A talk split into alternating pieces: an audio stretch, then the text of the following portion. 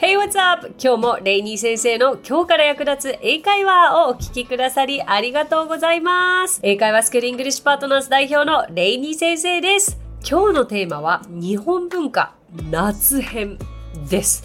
日本の夏って本当にイベントが多いですよね。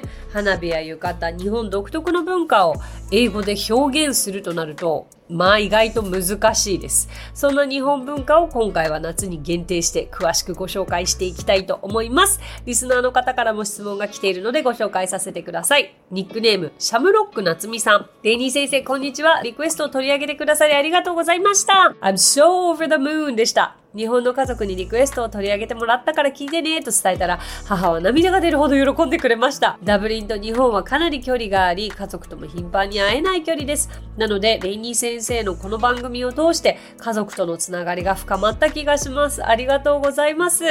さて先月ダブリンで日本人文化のお祭りがありダブリンの皆さんに浴衣を着付けする機会がありました。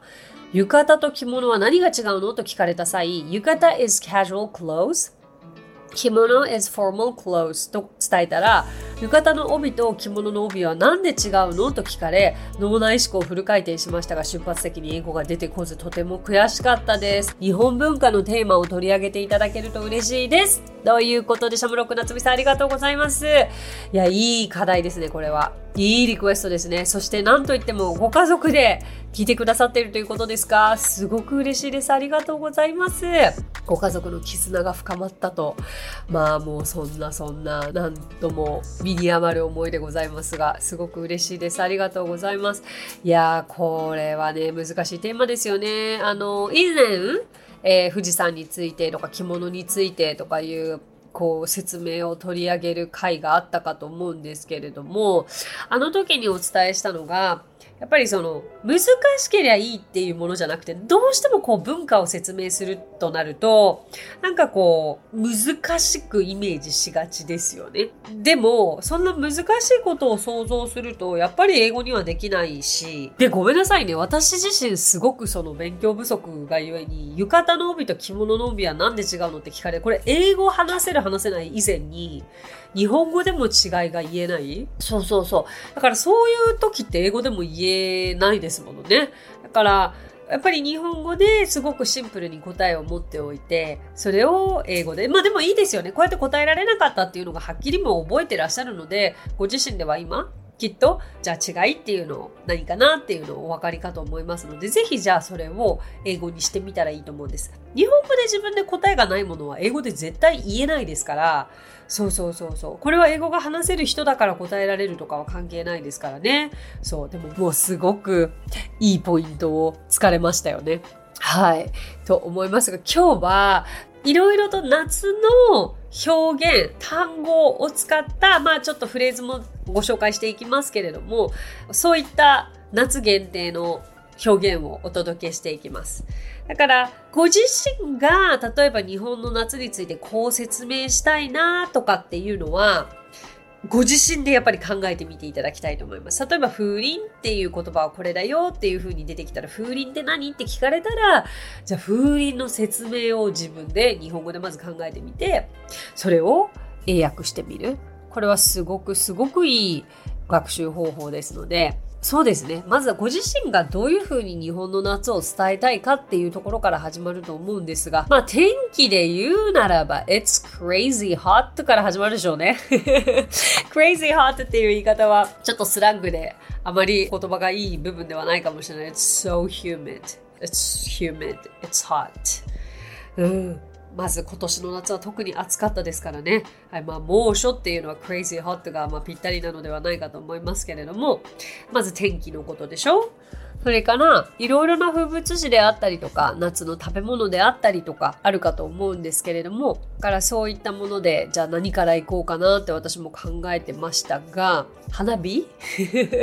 やっぱり花火ですかね。夏といえば花火。今年はね、何年ぶりかに花火大会再開したっていう情報も多く入ってきて、いいですよね。日本の夏の花火大会。まず英語で花火は fireworks。Fireworks flower fire とか思いがちですけどね flower 一切入っておりません花火を打ち上げると言いたければ shoot off fireworks という熟語になりますね。で、花火大会は英語で fireworks festival と言いますので、例えば花火大会に今年行った方は I went to fireworks festival in どこどこというふうに場所の名前をつけるといいですよね。うん。そうやってご自身がもし夏に実際体験したのであればまさにすぐ使える表現なのではないでしょうか。あと花火大会は他にも、あ、fireworks show と言ったりもしますね。参考にしてみてください。で、手持ち花火は handheld fireworks。線香花火は sparklers と言ったりもします。だから、いいですか？皆さん。何度もお伝えしますが、今私単語だけしかお伝えしてないです。単語は確かに、あ、そうなんだで終わりがちなんですけど、じゃあ線香花火を今年したんだよねって言いたければどうなるか。ここまでご自身でちょっとぜひフレーズを作って考えてみてください。私はですね、I didn't have a chance to go to a firework show this summer, but I saw the fireworks from the train いや、どこから見えたんだっけどっかから花火は見えた記憶があります。I saw the fireworks from somewhere まあそんな言い方があります。はい、じゃあ次に風鈴。風鈴って皆さん夏飾ったりしてますか？私はですね、娘が作ってくれた風鈴がうちにあるので、なんか夏に限らず年中飾っちゃってるんですけど、音が好きで え風鈴を英語で言うと、wind chime。wind chime。これそのまんまですよね。風が wind で、鈴 chime。まあ、bell と言ったりもしますけど、wind chime と言います。じゃあ風鈴って一体何なの？っていうふうにもし外国人に説明をしなくてはいけない時にはじゃあどういうふうにご自身が説明できるのかな？ということをちょっと考えてみていただけたらと思うんですけれどもあの、風鈴っていうのはまあ簡単に言うと風が吹いて鳴るものだよ。Uh, wind chime tinkles in the wind とか wind chime rings in the wind まあこれが一言のまあ私が言うならばの説明ですので皆さんだったらどういうふうに説明できるかなっていうのをちょっと聞いてみたいものですね。必ず単語を知ったらそれを自分ごとにできるフレーズに作り変えてみてください。なんか花火と風鈴の話してただけですけどすごく夏を感じますよね。そしてそしてかき氷じゃないでしょうか夏といえば。いやうちの近くにすごい美味しいかき氷屋さんがあってそうケーキ屋さんなんですけど夏限定でかき氷を出してタイトルなんかケーキ屋さんのかき氷っていう風に名付けていてでそこで使われるクリームとかがケーキのホイップクリームとかも使われてて本当に美味しいんですけど anyway anyway えかき氷は shaved ice とか crushed ice というんですけど例えばなんかお祭りに行って食べるかき氷ってこう粗い氷だったりもするので crushed ice というのが結構主流かなと思うのですが a shaved ice が一般的な日本のかき氷かなと思いますね。で、shave というのは削るという意味になります。What's your favorite shaved ice flavor? 皆さんのお好きなかき氷の味は何でしょうか？I like strawberry with milk ぱりいちごミルクかな でもちょっと大人になったので I like green tea with red bean 小豆もちょっと好きだったり、宇治金時も好きだったりもしますけれどもね。皆さん、かき氷は食べましたか ?Did you guys eat、uh, shaved ice this summer? さあ、次に、えー、夏祭りですよね。行きましたでしょうか、えー、?Summer Festival。これはそのまんまですよね。うん、Summer Festival. Did you guys go to any summer festivals? I had some chances to go to summer festivals. が今回今年の夏要所要所で夏祭りは行けましたね。なんか大きなものというよりかは屋台が並んでいるものに少し足を運ぶこと。も23回行けたんじゃないのかな？行った先々で。いいですよね。暑いけどなんかもうああいう雰囲気が本当に大好きでちょっと昭和っぽい感じ。すごく楽しかったなと思います。ちなみに屋台はストーと言いまして盆踊りとかもされた方いらっしゃいますか？ボーンダンシングと言ったりもします。で、え皆さんは夏祭りで何をするのが好きでしょう ?What do you guys like to do at the summer festival? For me, I like shooting game. 射的が好きかな？今年娘が射的デビューしまして、めちゃくちゃハマってました。もあれすごい力がいるから、なかなかね、大変でしたけど、ちょっと当たって商品もらってたよね。ね いや今日実はですね、今娘がまだ夏休み中で、私がこのレコーディングをしている横で今、フラダンスしてます。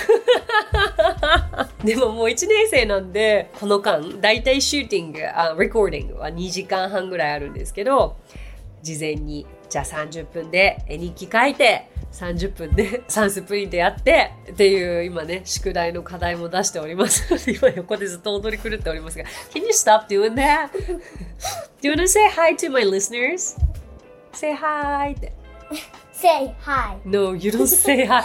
ちょっとこれが私の娘の英語力で Hi って Hello って。Hello. はい。ということで、娘は6歳でございますが、はい。日々、夏休み最後の1週間、宿題のね、ピークを迎えております。はい。Anyway、失礼いたしました。はい。えっと、夏祭りが終わりまして、えー、ホタルホタルって何ていうかわかります ?Firefly と言います。うん、firefly 確かに火が飛ぶというイメージなんですかね素敵ですよねあとライティングバグと言ったりもするそうなんですけれどもでもホタルって見れるところでは見れますけれどもう東京なんて本当に珍しいと思うしいいですよねホタル So this summer I didn't see any fireflies. But last year actually I saw some fireflies. 東京でじゃあ、ホタルを見ましょうってなると、本当にわざわざこのイベントに足を運ばなきゃいけないみたいな感じなんですよね。今、毎年あの、椿山荘っていうホテルで夏にホタルが見れる会がありますけれども、去年行きましたよ。だってもうなんか、I wanted to show fireflies to my daughter. 娘もほとんどホタルは見たことなかったからちょっと見せたかったし、幻想的ですごくいい設定だったんです。皆さんの地域はいかがでしょうか？自然豊かな地域で暮らしている方はホタルとか当たり前なのかもしれないですけどもね。さあ、それから夏休みといえば、私も小さい時はよく参加してましたラジオ体操、Radio Exercise。Radio Gymnastics とも言いますけれども、参加された方はいらっしゃいますか？I used to go to a radio exercise at the park every summer from 6:30 a.m. 朝6時半とかから始まるんですよね。で、1週間毎日行ってお菓子もらえてっていうあれがすごく楽しみだった記憶がありますが、いかがでしょうか？あとは先ほどシャムロックさんからね、浴衣とか着物の話が出てきたように、まあ、浴衣ですよね。浴衣は浴衣でいいんですけれども、浴衣 is an informal cotton 着物。これすごくいい表現ですよね。あの、浴衣で弾いて実際これ出てきた表現なのでそのまま使わせていただいているんですけど、浴衣は着物のカジュアルなものである。インフォーマル。フォーマルの逆ですよね。のコットンの着るものですよ。で、you wear it in summer. 夏に着ますよ。すごくわかりやすい表現だと思います。そして最後にお盆で締めましょうか。お盆。日本独特のイベントですけれども、お盆ホリデー。と言ったりしますね。盆休みに家族でお墓参りに行かれた方も多いのではないでしょうか。えー、そういった方は、My family and I、uh, visited my ancestors' grave during the o b o n holiday. というふうに言えます。すごくシンプルです。何も難しく言う必要はありません。先祖のお墓参りにお盆中に行ったということなので、これらのキーワードをぜひ皆さんの中でご自分だったらどういうふうに使ってみたいかなっていうのも考えながら、あともちろん今日この中に出てこなかった単語もたくさんあると思いますし、夏の単語って言ったらもうまだまだまだまだ実際あるんでしょうけれど、ああ、じゃあセミってなんて言うかなとか、セミってわかります？セミって英語で c c a t e r って言うんですけれど、私子供が生まれるまで実はこの英語は知らなかったですね。うん、じゃあセミについてどういうふうにフレーズ作りたいかなとか。まあ、スイカ？スイカ割りとか、うん、スイカは英語で watermelon って言いますけれども、私だったらね、every morning I eat watermelon this summer この夏毎朝スイカ食べてますとかも言えるでしょうし、どんどんお役立ていただけたらと思います。ということで、シャムロック夏美さんありがとうございます。ぜひぜひこれからも、えー、聞いていただけたら嬉しいですし、頑張ってください。ダブリンの生活ですね。応援しております。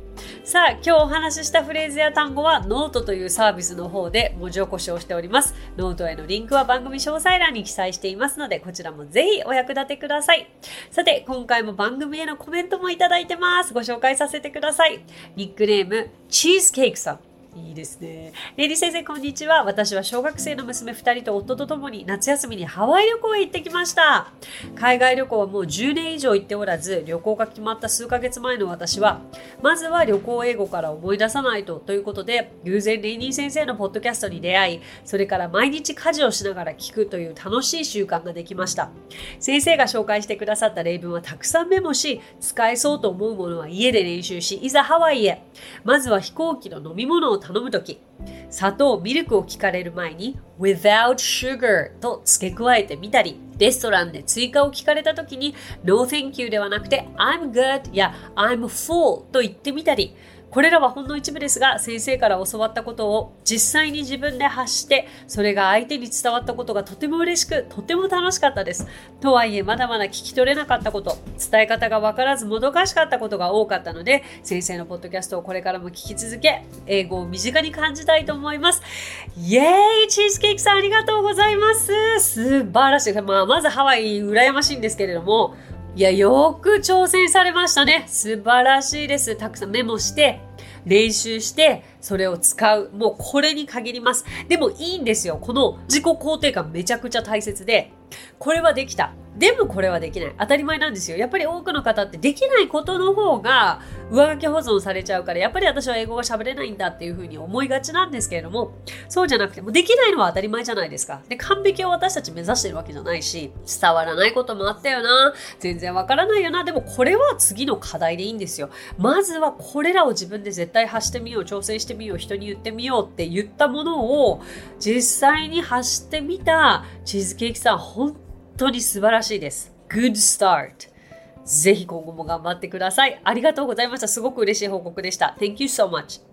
さて、この番組ではご感想やリクエストなどお待ちしております。番組詳細欄にあるリンクよりお気軽にご投稿ください。そして Apple Podcast ではレビューもできますので、こちらにもぜひレビューを書いてもらえると嬉しいです。また、Spotify でもレビューを投稿できるようになりました。アップルポッドキャストでは番組全体へのレビュー投稿でしたが、Spotify ではエピソードごとのレビュー投稿になりますので、こちらもぜひレビューを書いてもらえると嬉しいです。それでは最後に今日のあれこれイングリッシュ。あれこれイングリッシュもしご存知ない方はぜひチェックしてフォローしていただけたら嬉しいです。こちら、英会話スクールイングリッシュパートナーズの講師たちが出演しておりまして、毎日新しい動画が1本配信されております。インスタグラム、YouTube、Facebook、X、そして TikTok で流れておりますので、ぜひチェックしてください。はい。じゃあ今日皆さんにお届けしたいのはですね、絶対覚えて英語での日付のルールというものがあります。あの日付って1日からだいたい31日までありますけれども覚えていただきたいルールというのがいくつかあります。そこさえ押さえれば日付も自信を持って間違いなく伝えられます。じゃあまずは1日は英語で first そうですよ。1じゃないですからね。で次2日は英語で second 3日は英語で third。で、4日から11日までは th をつければよくて、じゃあ次12日です。12は英語で12。で、えー、これを助数12日にすると v を f に変えて th をつける。25th になります。次、20日。え20は英語で20ですけれども、今度は20、20日にしたければ y を i に変えて eth、20th。になります。ここまで本当に5つのルールというふうに私は思っておりまして、あとはここからは応用です。21日は皆さん何でしょう ?So 21st、22日は? 22nd、23日は? 23rd、30日は? 30th、31日は?そう、31st でした。So that's it. Thank you so much for coming by. Thank you so much for listening. 今日もレイニー先生の今日から役立つ英会話をお聞きくださりありがとうございました。皆様とはまた来週金曜日にお耳にかかりましょう。So till then, bye! さあ、ここでレイニー先生の活動を紹介させてください。まずはレイニー先生が運営する英会話スクールイングリッシュパートナーズでは私たちと楽しく生きた英語を身につけたいという方を大募集。マンツーマングループキッズすべて出張レッスンとオンラインレッスンで行っています。また英会話の講師も大募集。女性だけの募集になりますが東京23区内で出張レッスンができる方やオンラインレッスンで早朝や夜のレッスンができる方海外在住の講師なども募集しています。ぜひご応募お待ちしています。詳しくはイングリッシュパートナーズのホームページを検索してみてください。